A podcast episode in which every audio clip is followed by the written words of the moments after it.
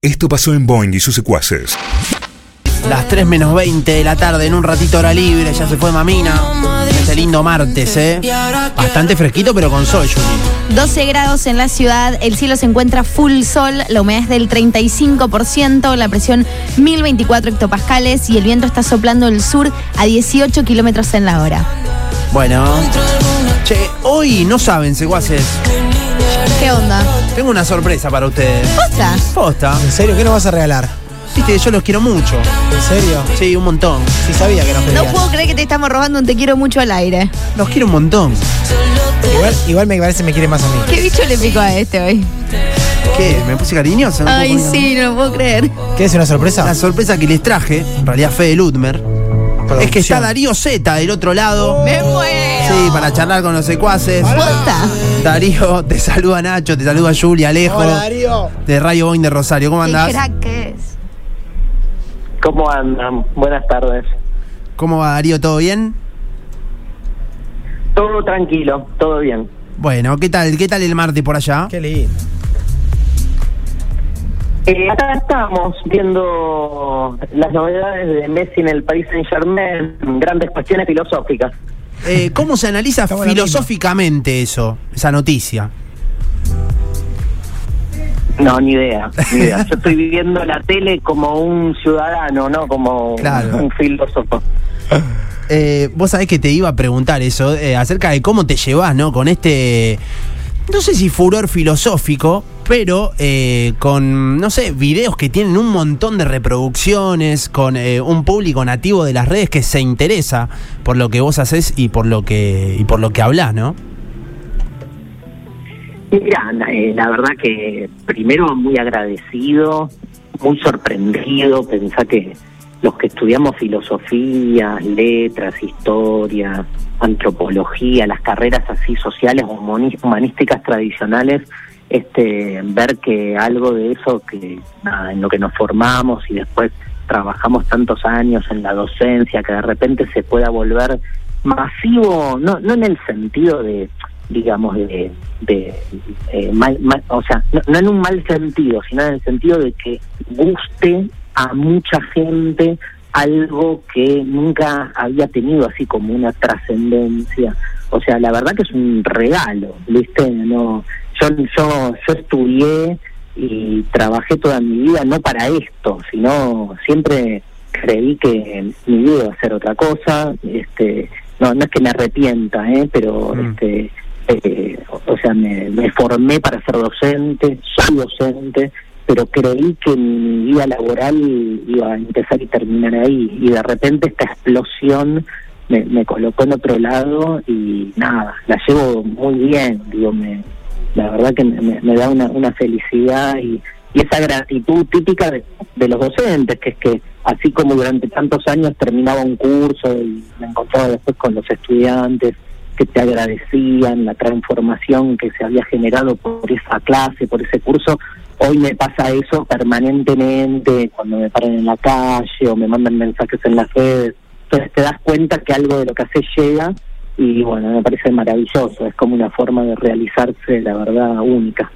Darío Alejo te habla. ¿Cómo, cómo te llevas con, con el tema del Zoom, las clases no presenciales? ¿Extrañas un poco lo, lo presencial? Mira, no, me, me llevo muy bien, pero básicamente porque con la experiencia con la que yo ya venía de, de hacer tele y de, de- de trabajar, viste, Claro. cuestiones filosóficas en, en cámara, o sea, no, no, no me costó el cambio de formato a nivel de lo que es mi, mi, mi dar clase, no sé, la pedagogía, los Bien. recursos, todo eso, este, es más, te diría, este, seguir dando clases más parecidas a, lo que son mis programas, poner, ponerle de televisión que otra cosa. Entonces, y, y después pude incorporar ot- otras cuestiones que en una clase presencial no tenés. Una es que realmente una clase en Zoom, este, nada, he dado clases este, para más de 2.000 personas en los cursos del CONEX, entonces llegás y a gente que te está viendo en vivo desde Italia, como me pasó, o desde Hong Kong, ¿viste? Claro. Entonces Terrible. se arma, se arma una cosa terrible, muy, muy loca. Y después sí el chat, y otras formas de interacción que me resultaron muy interesantes como experiencias nuevas. Ahora, este, no creo para nada que una cosa sustituya a la otra. Yo creo Bien. que hay que pelearse con ese paradigma de la sustitución, de que el aula virtual vino a reemplazar, acá ni- nadie vino a reemplazar a nadie ni a nada, sino que se tuvo que hacer de este modo. Y bueno, el tema es una vez que vuelva, como está volviendo acá por lo menos en Capital, la presencialidad, ver cómo toda esta experiencia puede sumar eh, para lo que viene. ¿Qué fue lo más loco que te pasó? Eh, así que no la podías creer, recién no- nos nombrabas un ejemplo, pero tenés ahí algo puntual que vos decís, che, le llegué, no sé, a una persona que estaba a miles de kilómetros o algún ejemplo así. No, a ver, ha- habría que definir qué es loco ahí, ¿no? Este, El parámetro no, de habría que locura. definir es que a, a ver me ha pasado de no sé terminar un show de salir de la caverna que durante muchos años hicimos filosofía y rock y, en una mesa una persona llorando este, que no se iba viste era, en el teatro bar de la plata. Y entonces nos acercamos qué le pasaba y contó que la pareja en el medio de- del show dijo, ahora me di cuenta que no tengo que estar con vos. No. Y se fue a la Wow. mierda. No. Bueno, me muero. O sea, fuiste el No. disparador de la separación. No.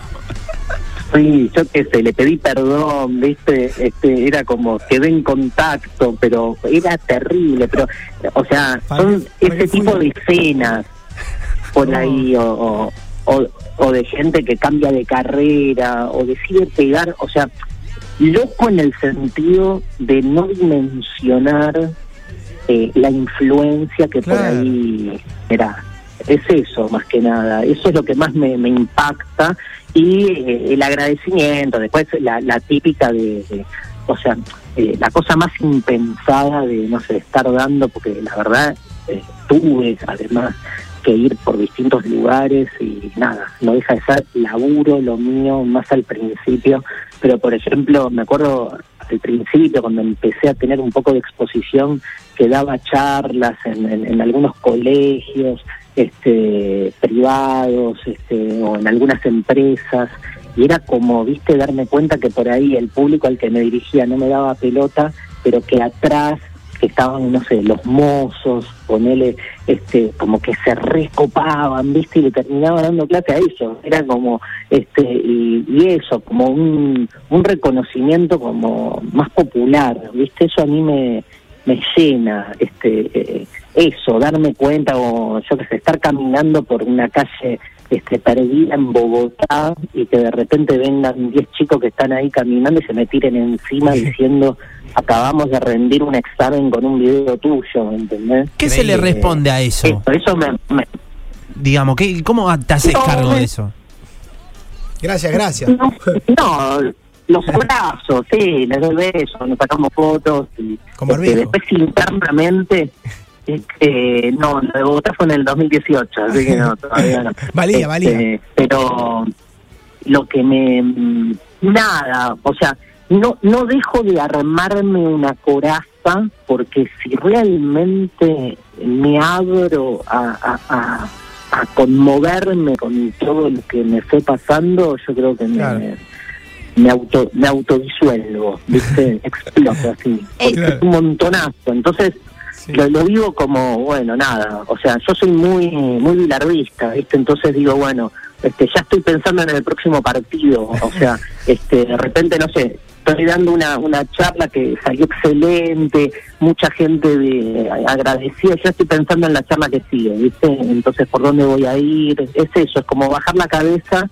y, y pensar en, en, en- en cada laburo, que aparte este cada laburo me lo tomo, digamos, este, como si fuese el primero, o sea, cada clase para mí tiene que tener eso, no, no, lo, lo peor que, que nos pasa a la gente que hacemos esto es la rutina, el repetirte, ¿no? El- la, la burocratización del deseo, digamos, es como poder escaparle a eso. Es Darío Z con quien eh, estamos hablando. Darío te quiere preguntar, Juli. Eh, Darío, vos sabés que te, te escuché en varias ocasiones decir que la adolescencia para vos fue algo muy importante, una de las etapas más lindas de tu vida. Y hay una, una palabra, o en realidad una frase que vos decís mucho, que es romantizar la adolescencia. ¿Qué sería para vos, para un filósofo, romantizar la adolescencia?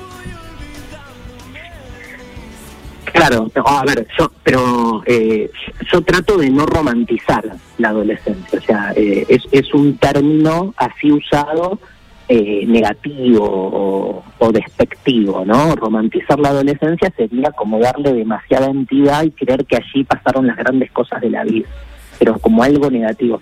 Yo no creo que en la adolescencia haya pasado lo mejor, sí creo que en la adolescencia eh, vivimos eh, esa experiencia con una intensidad que creemos que está pasando lo mejor y que de alguna manera esa sensación te queda, te, te, rebota, te queda así como repicando toda la vida.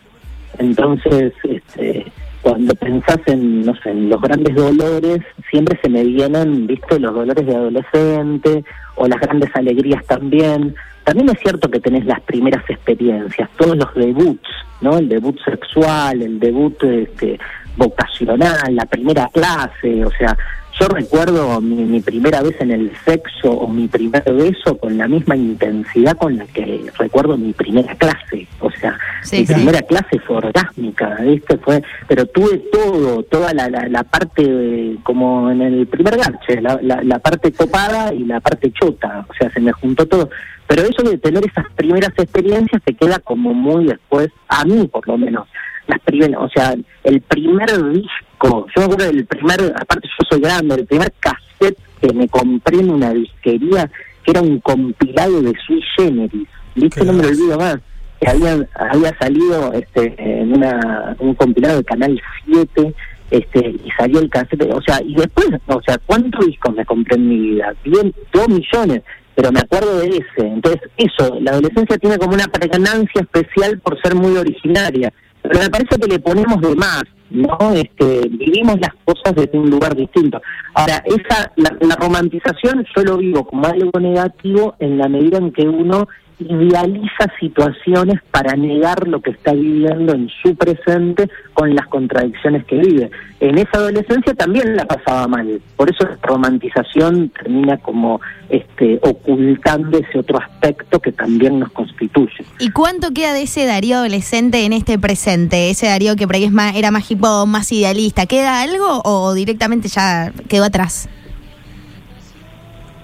Eh, no, mira, Japón sigo siendo, digamos, este, al, al revés te diría, no me lo, no me lo pude sacar, este, teniendo como otros consumos y se afianzó, claro, o sea, por- eh, obviamente se estetizó también, este, por ahí, este, hay cierta jiponada que vos vivís en algún momento de tu vida, más también por necesidad gasolera, y después se te vuelve un consumo estético, pero ese consumo, digamos, lo sigo teniendo. A, a- mí me gusta la, la onda hippie, entonces, pero no es que lo hago desde otro lugar, lo hago desde ahí, desde Claro.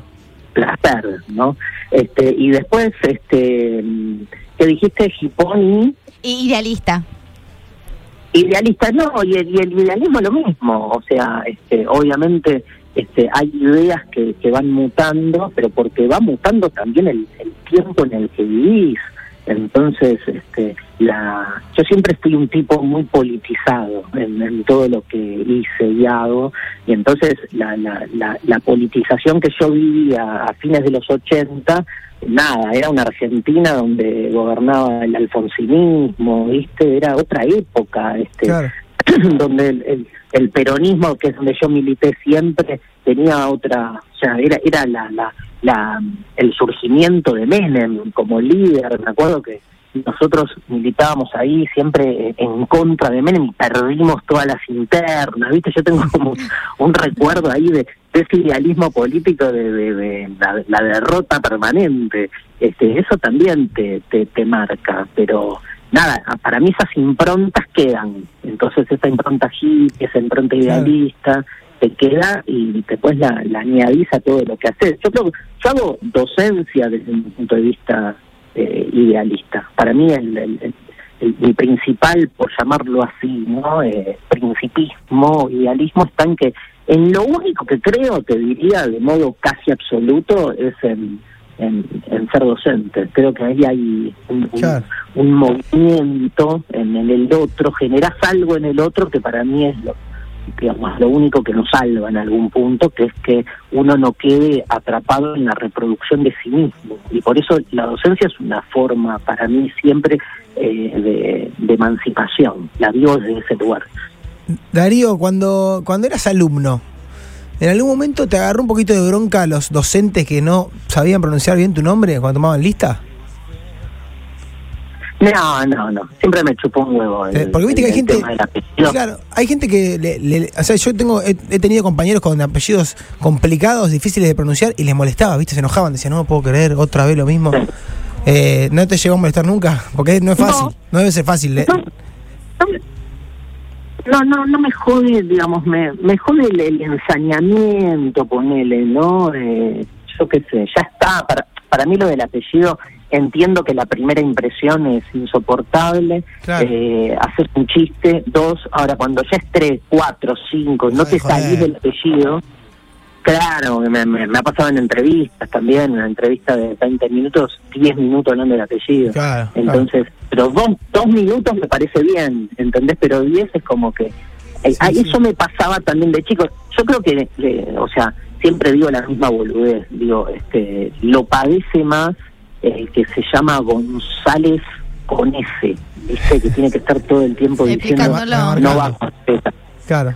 Va con este. Claro, el, el- el mío, como ya es un bardo por Claro. naturaleza, entonces no me queda otra que levantar la mano y yo siempre Claro. decía, el, el del apellido impronunciable soy yo, ¿viste? Siempre Claro. decía.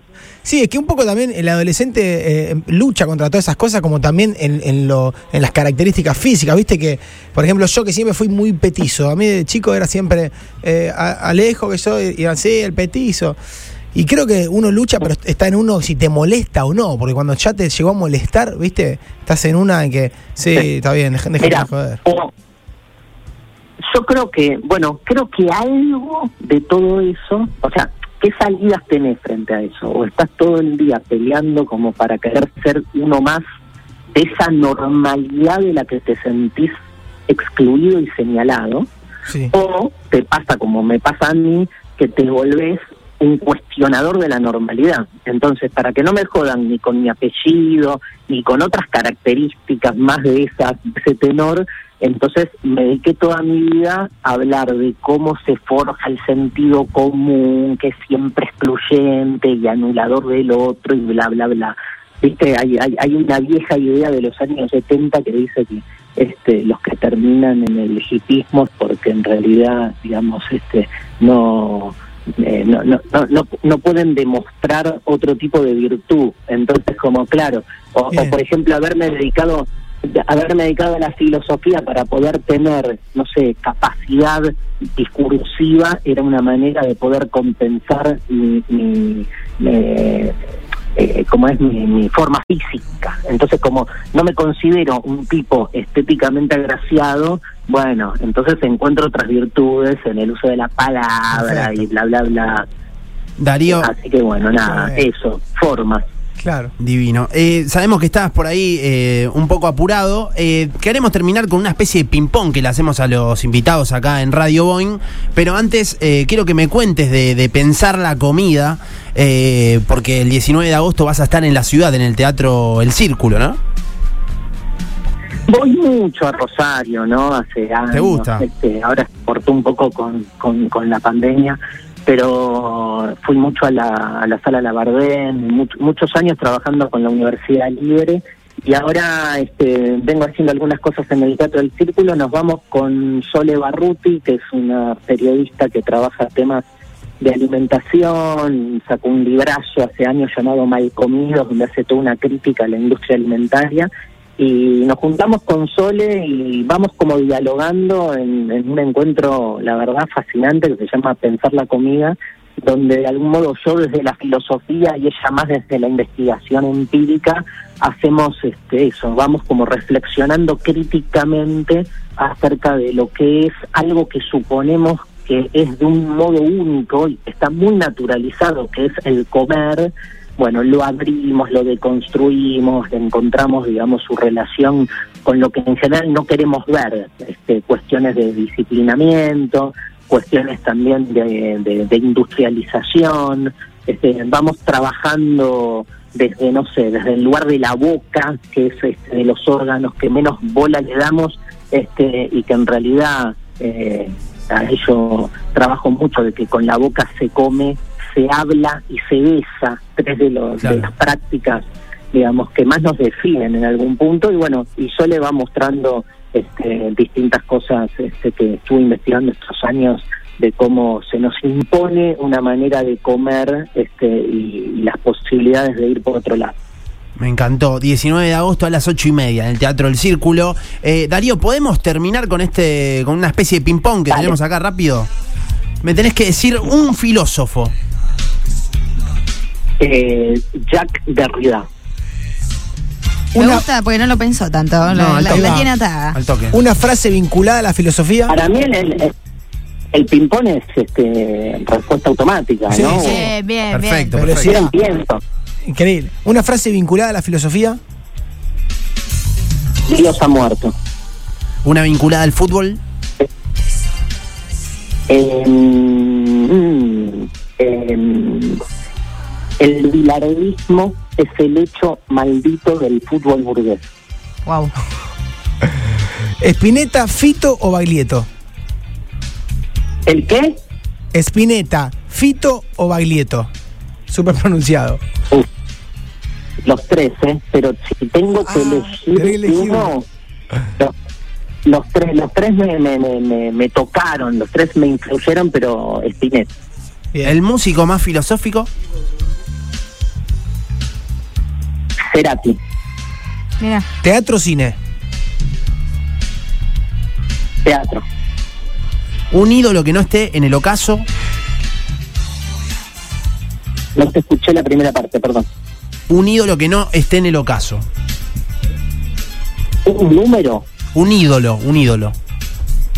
Ah, un ídolo, un ídolo. Sí. Perdón, pero estoy, escucho medio mal. Un ídolo que no esté en el ocaso. Qué pregunta rara. ¿Qué es eso? O sea, un, un ídolo que no sea reconocido como ídolo. ¿es? Acá, acá- Sí, acá sí, está todo sí, sí. loco.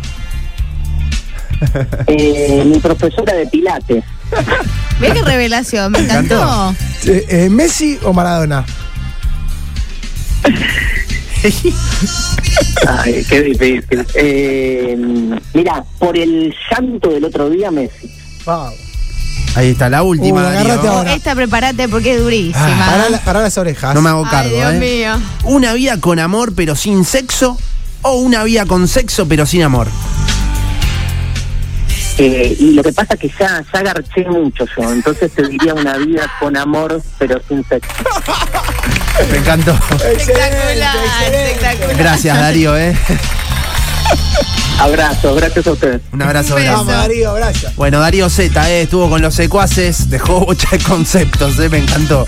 Hay que retomar algunas frases. Me parece interesante para reflexionarlo el fin de semana con una birra de por medio. Claramente. Bueno, Oh. 3 y 5 de la tarde. Bueno. Dale, quédense en un ratito hora libre. Se descontrola como cada Y martes. se pica, dale, no se vayan. Boing y sus secuaces.